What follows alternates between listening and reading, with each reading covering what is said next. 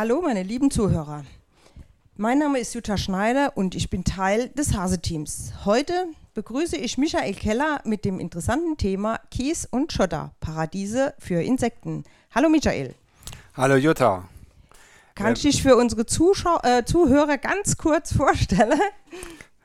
Kein Problem, wer mich noch nicht kennt, ich arbeite beim Landkreis St. Wendel, bin hier für die Fachberatung Obst- und Gartenbau zuständig. Also ist zu erwarten, dass ich vielleicht einen wertvollen Beitrag zu dem Thema leisten kann. Ah, das aber sicherlich. Dann fangen wir direkt an und starten mit sind Kies und Schotterbeete wirklich pflegeleicht? Jetzt könnte ich es mir einfach machen und sage einfach nein, aber es gibt ein kleines Aber. Wieso? Aber. Ja, dieses Aber bezieht sich darauf, dass die Leute oft zu mir kommen und sagen, dieses Kies- und Schotterbeet da, das ist so grau, das ist ein Garten des Grauens, den machen wir grün, wir machen alles raus und säen Rasen ein. Das muss ja dann pflegeleicht sein. Und dann ähm, gibt es immer so kleine Battle zwischen dem Kies- und Schotterbeet gegen den Rasen. Und bei Kies und Schotter äh, komme ich nochmal zur Aktion, die wir schon mal gemacht haben, nämlich den mähfreien Tag. Also Kies und Schotter ist garantiert mähfrei. Da muss man nicht mähen. Es entsteht also kein äh, CO2 oder ein klimaschädliches Gas. Wir müssen das Kies- und Schotterbeet weder düngen noch mit Pflanzenschutzmitteln irgendwie behandeln. Es braucht auch keine Wässerung. Das wäre die Seite von Kies und Schotter. Aber beim Rasen, äh, wöchentlich einmal mindestens gemäht, CO2 und Lachgas treten aus, also Klimaschutz mache ich mal ein Fragezeichen. In einem Ökosystem ist der Rasen leider auch kein idealer Partner, höchstens eine Ameise treibt sich dort mal rum. Wir haben hohe Pflegeaufwände und Zeitaufwände. Über den Anblick im Sommer könnte man auch streiten und der Wasserverbrauch ist auch nicht vertretbar. Also Rasen kann nicht die Alternative sein. Okay. Aber was ist die Alternative? Dann kommen wir jetzt, gehen wir tiefer ins Thema und fragen uns, welche Möglichkeiten der Umwandlung sind denn machbar, wenn ich einen reinen Rasen oder ein Kies- und Schotterbeet habe? Und was passiert dann in einem solchen Beet? In dem Beet, wenn, wenn es so hergestellt ist, wie man die Schotterbeete kennt, ein Vlies eingebaut ist, der Schotter einfach draufgekippt wird, passieren eigentlich sehr spannende Themen. Die spannenden Themen sind aber gerade das, die die Leute dann nachher stört, weil es kommt zu einer Spontanbegrünung durch Pionierpflanzen. Pionierpflanzen könnte man auch Unkraut nennen, das mache ich aber nicht gerne. Aber ich sag mal so ein paar wie Löwenzahn, Gänsedistel, Weideröschen, die Nelkenwurz, Happichtskraut und Fingerkraut, Vogelmiere und Co. werden dort langsam einziehen, ganz von selbst. Das Spannende daran ist, dass das die Pflanzen sind aus den Pflanzenfamilien, wo die Gärtner angefangen haben, die Sorten herauszuzüchten, die dann nachher wirklich in den Garten hinein sollen und wo die Leute dann begeistert sind. Also bezeichne ich so ein Schotterbeet zunächst mal als ein kleines Freilandlabor und bei genauer Beobachtung, was da passiert, müsste man eigentlich von selbst draufkommen, wie diese gezielte Begrünung funktionieren kann. Gut, aber ein Schotterbeet soll doch normalerweise immer nur aus Schotter bestehen. Und die ganzen Pflänzchen werden doch regelmäßig rausgezupft. Ja, das ist halt die Geschichte, dass das Schotterbeet immer falsch interpretiert wird. Es gibt also eine Gartenform, die heißt Kies- und Schotterbeet, kommt eigentlich auch aus England. Dort nennt man das Gravel Gardens, ist aber in Deutschland auch schon vor 100 Jahren tatsächlich von äh, berühmten äh, deutschen Gärtnern wie Karl Förster auch so angelegt worden, um einen Trockenstandort zu imitieren. Also dort, wo Pflanzen trockenheitsliebend sind, wenig Wasser brauchen, hat man diese Kies- und Schotterbeete gemacht. Und jetzt werden sie fehlinterpretiert. Also diese, diese Beete sind eigentlich gar keine Beete. Es sind einfach nur, wenn sie so da rumliegen, halt ganz sture Flächen, die eigentlich völlig sinnlos sind. Und daraus möchte ich halt gern was machen, zusammen mit den Menschen, nicht den Zeigefinger heben und verbieten und schimpfen, sondern sagen, wenn, wenn ihr euch auf etwas einlasst, könnt ihr wirklich eine pflegeleichte Geschichte bekommen mit Pflanzen, mit Tieren, tatsächlich ein Paradies für Insekten, gerade für diese Tiere, die, denen es im Moment schlecht geht, wirklich machen. Und das ist das Spannende daran. Gut, vorhin im ersten Satz habe ich schon gehört, die werden angelegt und unter das Ganze kommt eine Folie. Richtig. Und die Folie hat sich jetzt nicht gerade so günstig angehört. Nee, die ist total ungünstig. Die ist äh, vom Umweltfaktor äh, her ungünstig. Äh, sie soll die ganzen Wurzelunkräuter halt eben abhalten, die dann von unten noch durchwachsen. Also nicht nur das, was angeflogen kommt, das sind die, die wir schon genannt haben, sondern die Folie hält das von unten ab, ist aber auch nicht gerade sehr günstig für Wasser, das versickern soll. Und wir wissen ja aus den jüngsten Ereignissen, dass wir Flächen brauchen, wo schnell auch Wasser abfließen kann. Und wenn man diese Schotterbeete richtig macht mit der notwendigen Drainage, die die brauchen, habe ich eine Fläche, wo das Wasser, sehr viel Wasser aufgenommen werden kann, sehr viel Wasser schnell im Unterboden versickern kann. Auch das kann auf einer gepflegten Rasenfläche nicht passieren, weil der Rasen wie ein Schwamm ist, wenn der voll ist, nimmt der kein Wasser mehr auf und das Wasser steht oben drauf und läuft irgendwann ab. Also wenn man das wirklich richtig macht, hat man auch einen kleinen Beitrag noch geleistet zu der Geschichte, es kommt viel Regen und es bleibt auf der Fläche und läuft nicht irgendwo hin, wo es halt wirklich nicht hingehört. Okay, das hört sich schon mal sehr spannend an. Dann kommt die nächste Frage. Wenn ich das Beet anlege, dann muss ich ja auch auf die Pflanzenauswahl wahrscheinlich achten, die dann mit diesem Klima, das ich dort äh, anlege, zurechtkommen. Das ist genau richtig. Äh, der kleine Vorteil vom Klimawandel ist, dass man mittlerweile bei uns mit Pflanzen arbeiten kann, die wirklich äh, wärmeliebend sind. Also die Auswahl wird immer größer. Die, die Listen sind wirklich unendlich lang, sodass man sich nicht zurechtfindet. Und deshalb ist eine gewisse Vorauswahl halt eben notwendig. Und da muss ich genau gucken, wo wohne ich, welche Höhenlage habe ich, wie ist der Boden in der äh, Ausgangssituation und natürlich, was gefällt mir. Und mittlerweile ist es so, dass man tatsächlich heimische Naturstandorte, sage ich jetzt mal, wie sieht es aus um ein Haus rum, äh, tatsächlich in der Garde holen kann. Mit Felsenbirnen, Federgras, Adonisröschen und Glockenblumen wenn man jetzt sagt, ich will es bunt haben und die Pflanzen sollen aber robust sind, Kälte aushalten und im Sommer definitiv Trockenheit, dann wäre Bartblume, Heiligenblume, die auch überall jetzt auftaucht, die Fetthenne, die jeder kennt, und Sonnenröschen ideal. Wir sind aber schon so weit, dass wir auch mediterran voranschreiten können mit Sanddorn, Wolfsmilch, Manstreu und auch Steppensalbei. Und wenn man so auf leicht und duftig steht, sage ich jetzt mal, dass all der Garten so durchscheinend ist und die, und die Sonne äh, sich da durchsetzen kann, gibt es mit Rispengräsern, Blauraute, Bergminze und Schleierkraut immer nur ein paar Pflanzen genannt. Die Listen enthalten hunderte dieser Pflanzen von Bäumen, Sträuchern bis zum kleinen Bodendecker. Äh, kann man sich da was aussuchen.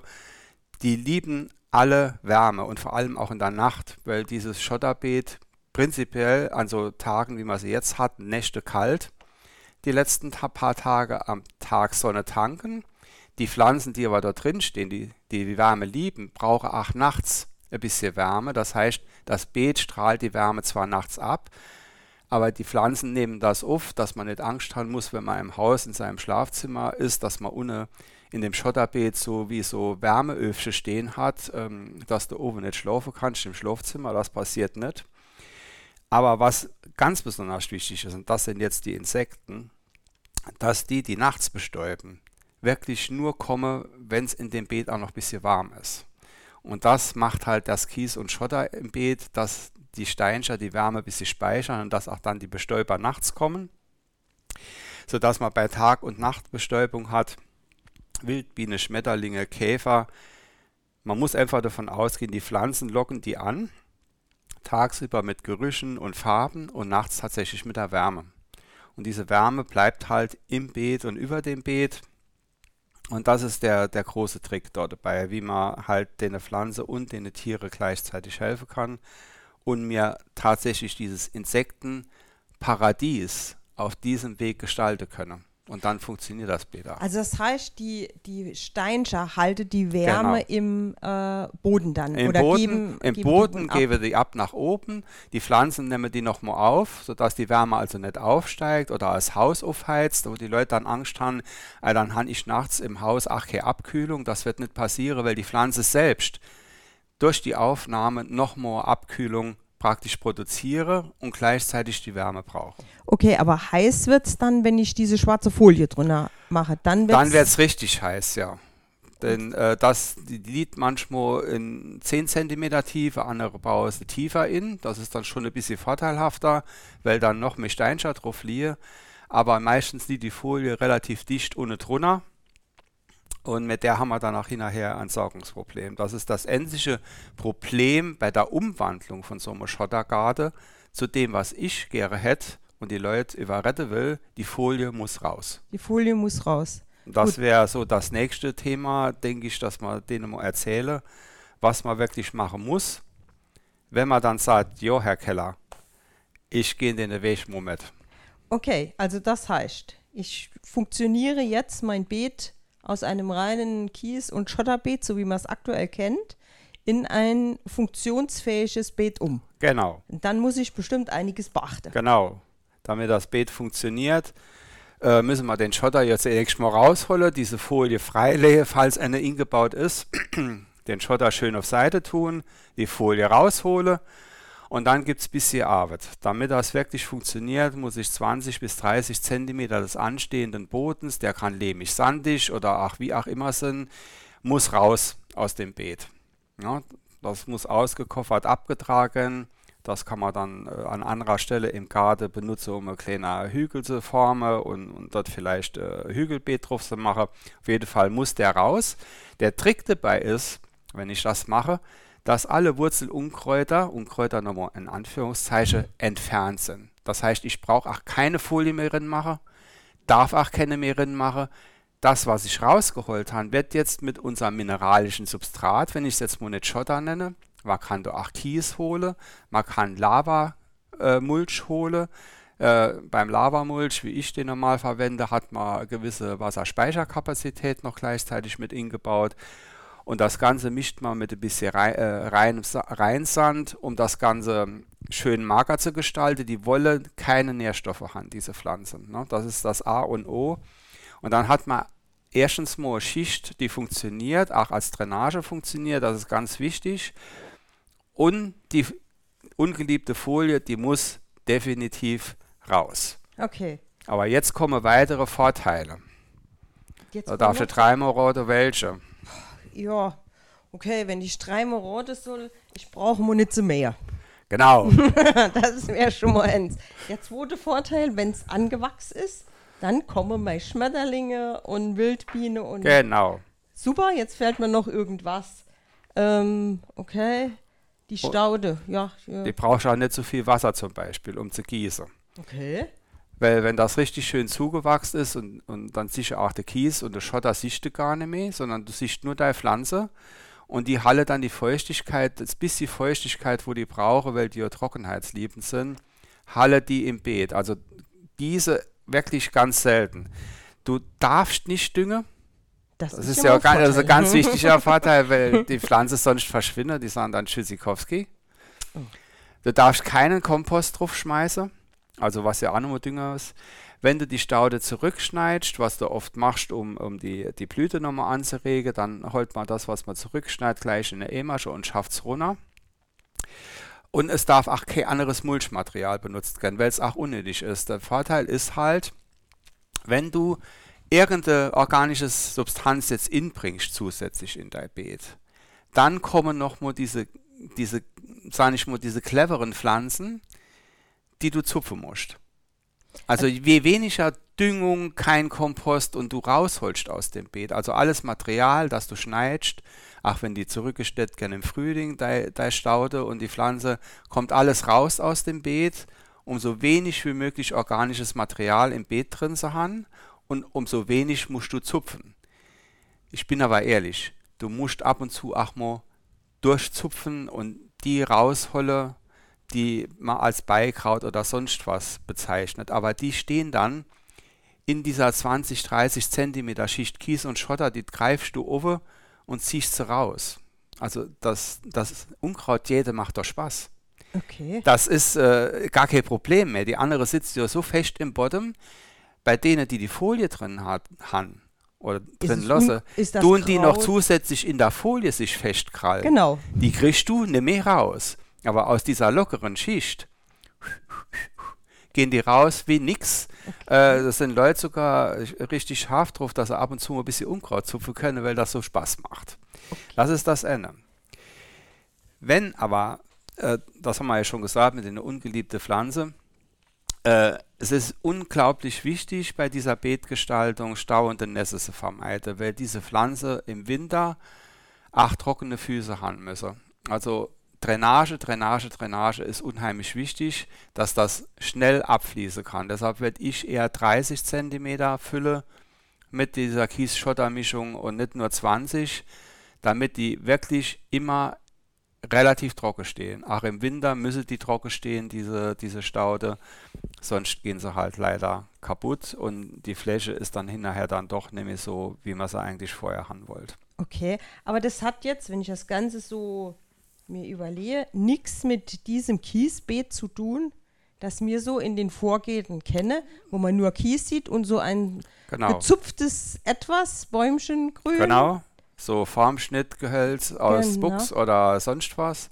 Sehr teuer zu kaufen. Äh, richtig. Äh, diese Formschnittgehölze oder so, so Gardebonsais, äh, die zum Teil 15.000 bis 20.000 Euro kosten können, kenne ich auch gerne, wo Leute richtig Geld haben.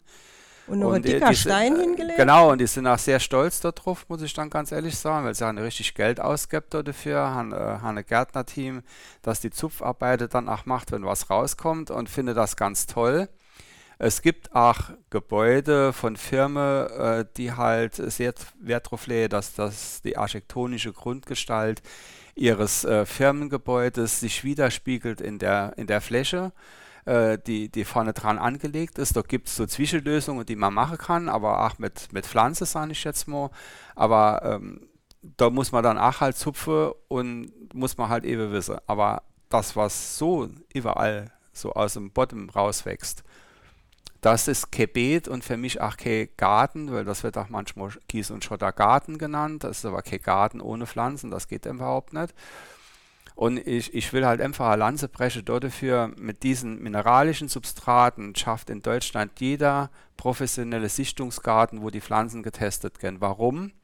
Wenn man überall ähm, so Probegärten anlehe, wie wirkt sich der Klimawandel auf unsere Gartengestaltung aus? Und überall werden die Pflanzen getestet, die tatsächlich dort damit klarkommen. Und die müssen auch dort damit klarkommen, mit Wärme und Trockenheit. Und sie müssen damit klarkommen, dass leider auch äh, solche Starkregenereignisse vorkommen können, in Zukunft vielleicht auch noch öfter. Auch das müsse die Pflanze vertragen können. Das ist aber auch nochmal ein Vorteil, dort wo die Prärie- und Steppepflanze herkommen, hat man auch Mal im Jahr Starkregenereignisse. Die sind die Pflanze also auch gewöhnt, mal kurzfristig im Nassen zu stehen. Ich, ich weiß jetzt, rede mal nur von Pflanze, obwohl beim, beim aktuellen Stand es eher um die Menschen geht, die da Probleme haben, sage ich jetzt mal, nur so stark Regenereignisse. Aber diese Beete können eine Unterstützung sind tatsächlich, wie man im bewohnten Bereich oder auch in der Stadt äh, das abfließende Wasser einfach besser in den Griff kriegt. Und diese Chance wird in manchen Städten wie Stuttgart auch genutzt. Da wird das Wasser definitiv in die Beete geleitet durch bestimmte Kanäle, damit halt kein Hochwasser in der Stadt entstehen kann. Wird das in solche Beete geleitet mit Kies und Schotter und der richtigen Bepflanzung, wo das durch die Drainage dann in der Bottom abgeleitet wird und nicht über, über die Oberfläche wegläuft. Ich denke also, das stecke sehr viele Vorteile drin und die Gärte wäre in Zukunft in die Richtung gehen müssen. Und auch dort wird überall nur mit Kies und Schotter und ähnliche Materialien gemulcht, weil das kann man ja auch als Mulchmaterial nutzen. Und wo noch Rindemulch eingesetzt wird, ich sage es noch einmal, ich weiß, ich provoziere manchmal die Leute. es spricht keiner von Rindemulchgärte und in jeder, in jeder Nachbarschaft, auch bei mir, der schmeißt jedes Jahr Kubikmeter weiß Rindemulch, der stinkt wie die Hölle, gerade wenn es im Sommer warm ist, auf seine Fläche drauf und macht aus seinem Garten äh, Waldbodencharakter. Und das ist genauso kein Beet und kein Garten. Wer mit Rindemulch arbeitet und Rindemulch bevorzugt, der sollte abgelagerten, schon angerotteten Rindemulch verwenden, der vier, fünf Jahre tatsächlich abgelagert ist. Da sind die Gerbsäure draus, da sind die Huminsäure draus und du hast den reinen Humus, den du dann in der Garde holst, weil du eine Bepflanzung hast, die Futter braucht, sage ich jetzt mal. Ganz anderer Garde, also mit Pflanze, die wirklich Power brauche, gehe den Garde, wo Pflanzen stehen, die praktisch mit nichts klarkommen, die sich empordürsten und emporhungern, sage ich jetzt mal. Und das ist aber die Richtung in die Zukunft. Okay, also das heißt aber, von unserer heimischen Pflanze wird es einige kosten. Noch nicht immer so. Die, die ich am Anfang genannt habe, die so von selber kommen und dort drin wachsen, die sind auch die, die die heimischen Trockenstandorte repräsentieren. Und wenn ich also einen Wildpflanzencharakter mache in so einem Beet, kann ich tatsächlich mit einheimischer oder mitteleuropäischer Pflanze den Garten komplett machen oder ich gehe in die Richtung mediterran, weil ich jetzt sage, ich hätte gerne noch Olivebäumchen drinstehen oder was, oder, oder äh, gerade in dem die Zitrone blühen. Dann kann ich nach mediterran mit, mit Steppesalbei und so weiter und mit Lavendel und was, was im Moment schon geht, auch ein bisschen mediterran gestalten. Das sind ja alles Pflanzen, die nicht ursprünglich zu uns gehören. Aber ich kann ihn auch komplett mit Pflanzen machen ähm, aus unserer Heimat. Ähm, ich gucke jetzt, äh, ich gerade aus dem Fenster raus auf die Bahnanlagen hier in St. Wendel und dort zwischen den Gleise äh, bildet sich schon ähm, ein einheimischer Trockenstandort, weil da auch äh, nicht mehr ähm, äh, regelmäßig gemäht wird wie früher, sondern die Losse durchwachsen, alles ist da am Blühe und da ist auch alles voll mit Insekten, das geht natürlich auch. Okay, ein sehr spannendes Thema, was wir heute hier hatten. Und ich würde sagen, wir kommen so langsam dann wieder mal zum Schluss. Leider, ich könnte das Thema noch, noch ganz weit, noch ganz lang äh, besprechen, aber unsere Zeit ist zu Ende. Ich bedanke mich bei Michael Keller und bedanke mich bei unseren Zuhörern und hoffe, dass Sie sehr vieles lernen und den Michael Keller mit vielen Fragen bombardieren. Und dann tschüss, bis zum nächsten Mal.